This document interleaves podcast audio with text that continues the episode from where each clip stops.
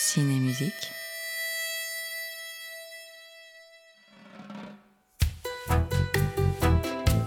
Et c'est le film qui parle ou qui ne parle pas. Ça veut dire que pour nous, spectateurs, la musique est aussi une porte d'entrée dans le film. La musique de film, quand elle est réussie, elle entre en vibration avec l'image. Ciné-musique, une émission produite et présentée par Émile Malher sur Wave Radio. C'est du brutal. Bonjour et bienvenue dans ce nouvel épisode de Ciné Musique. Je vous propose aujourd'hui une émission dédiée à l'épineuse question des influences musicales dans les bandes originales. Alors, parle-t-on de plagiat ou d'inspiration? Au printemps 2018, alors que je suis de passage en Californie, j'ai la chance d'être convié à dîner par Cecilia DeMille, la petite fille du réalisateur. Accompagné d'un collègue, nous nous rendons dans le désert californien, à Palm Springs, où nous retrouvons Cecilia au Country Club. Bien que très loin de mon élément naturel, je le reconnais, je passe une soirée délicieuse dont l'apothéose est un échange passionnant sur notre amour mutuel pour les symphonies de Dvorak. Le compositeur le plus cinématographique du XIXe siècle, conclura-t-on avec humour. Démarrons cet épisode par l'introduction de la symphonie numéro 8 en sol majeur de Dvorak, évidemment.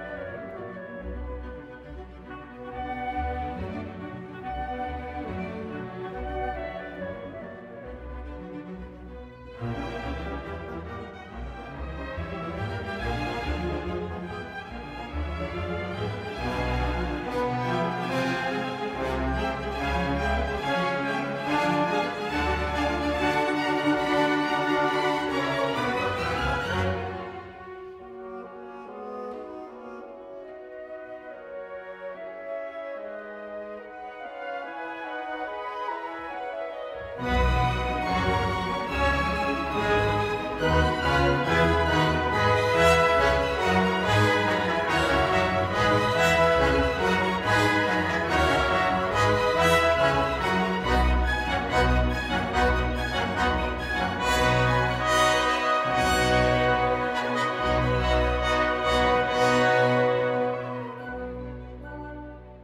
Ce nouvel épisode nous emmène au cœur de la question épineuse de la propriété musicale. Inspiration, hommage, plagiat, détournement, l'histoire de la musique en est remplie, et la musique de film ne fait pas exception à la règle. Si nous avons commencé cet épisode en écoutant Dvorak, c'est qu'il est sans doute l'un des compositeurs les plus influents de la musique de film. Sa symphonie numéro 9, dite du Nouveau Monde, a été utilisée, contournée, mais aussi plagiée dans de nombreux films et séries. Arrêtons-nous sur le début du quatrième mouvement. Les premières notes sont célèbres pour avoir valu à John Williams la réputation de plagiat la plus courte de l'histoire, soit deux notes répétées trois fois.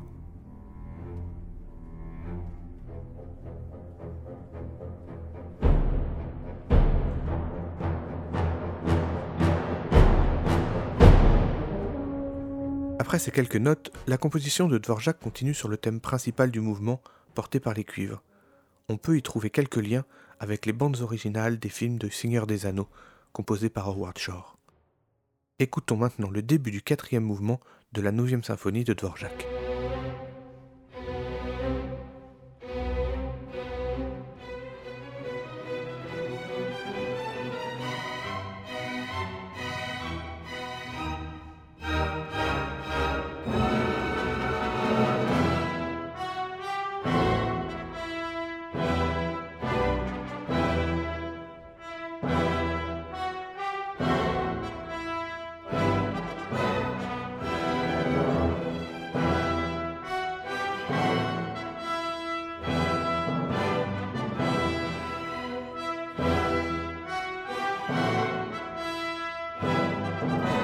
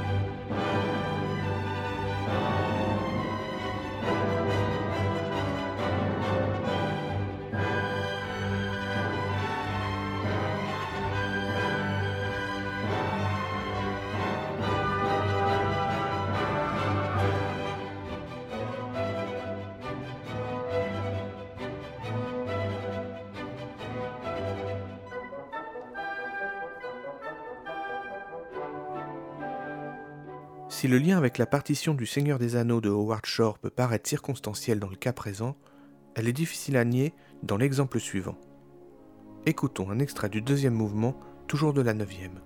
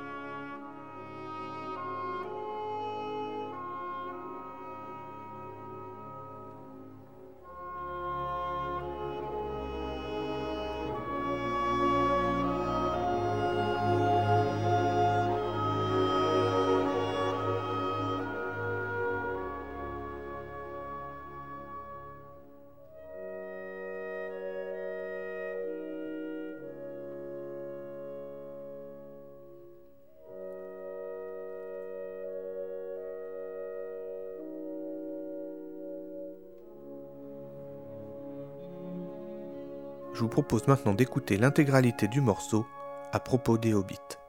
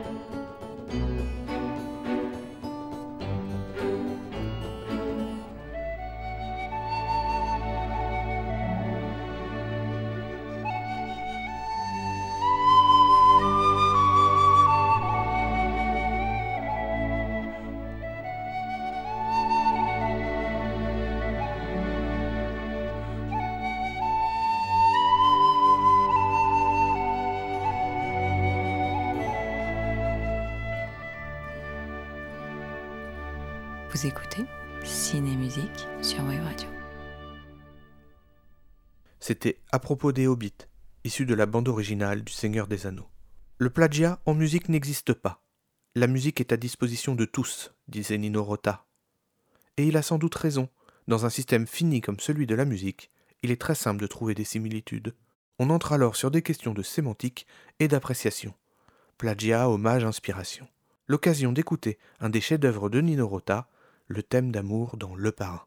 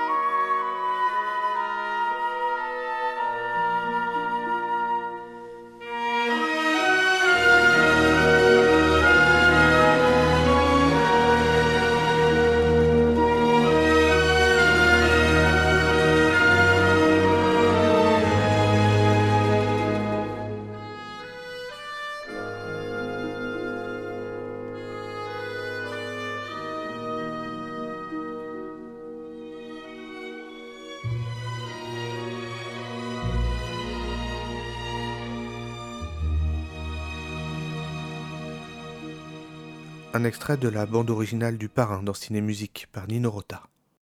Et qu'en est-il alors lorsqu'un compositeur reprend ses propres phrases musicales? Parle-t-on alors de plagiat Hans Zimmer est un habitué du fait, avec succès. Écoutons un extrait de la bataille dans Gladiator, suivi d'un extrait du thème principal de Pirates des Caraïbes.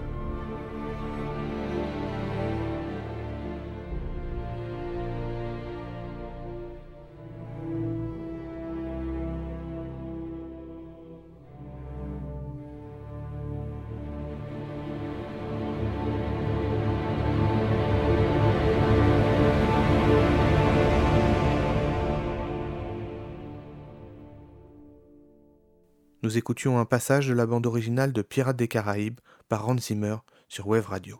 Ce qui est un peu étrange ici, c'est que le thème a été composé originellement pour Gladiator par Hans Zimmer, mais apparaît dès le premier film Pirates des Caraïbes. Or Hans Zimmer n'intervient lui que sur le deuxième, le premier étant composé par Klaus Badelt. Étrange tout cela, non?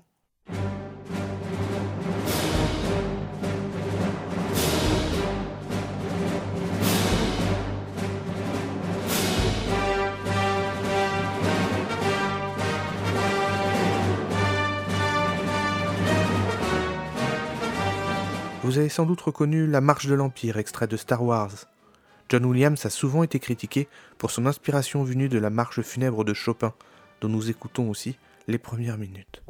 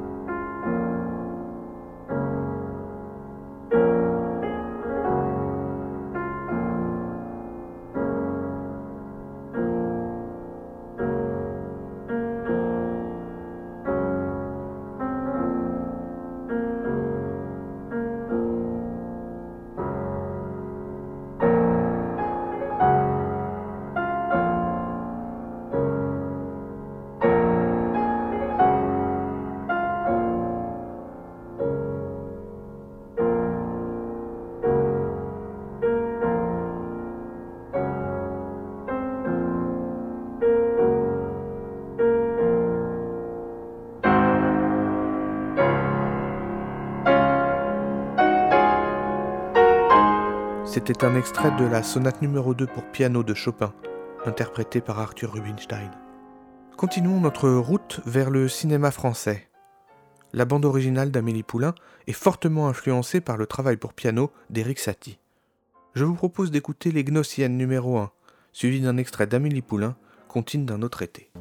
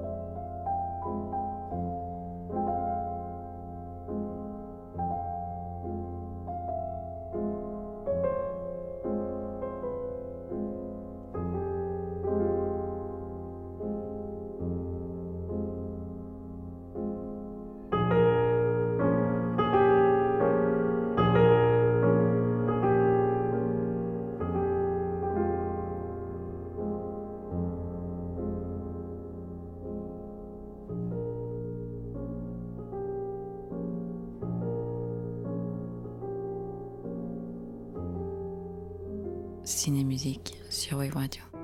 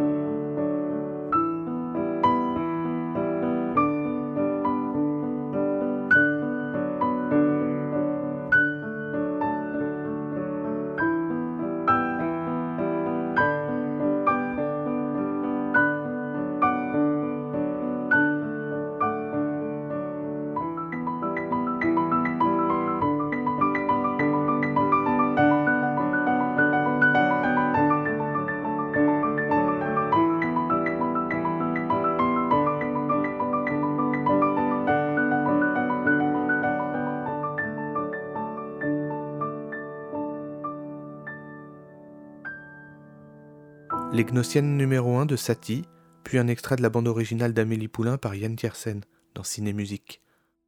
Pour terminer cette émission, je vous propose de nous arrêter sur un sens inverse. En 1991 sort Backdraft. À la composition, on retrouve de nouveau Hans Zimmer. Si on a oublié le film et sa musique, un extrait du thème principal a pourtant servi d'inspiration directe à l'une des musiques les plus connues du jeu vidéo moderne, To an Arkand, issu de Final Fantasy X en 2005 écoutons les quelques notes du thème principal de Backdraft.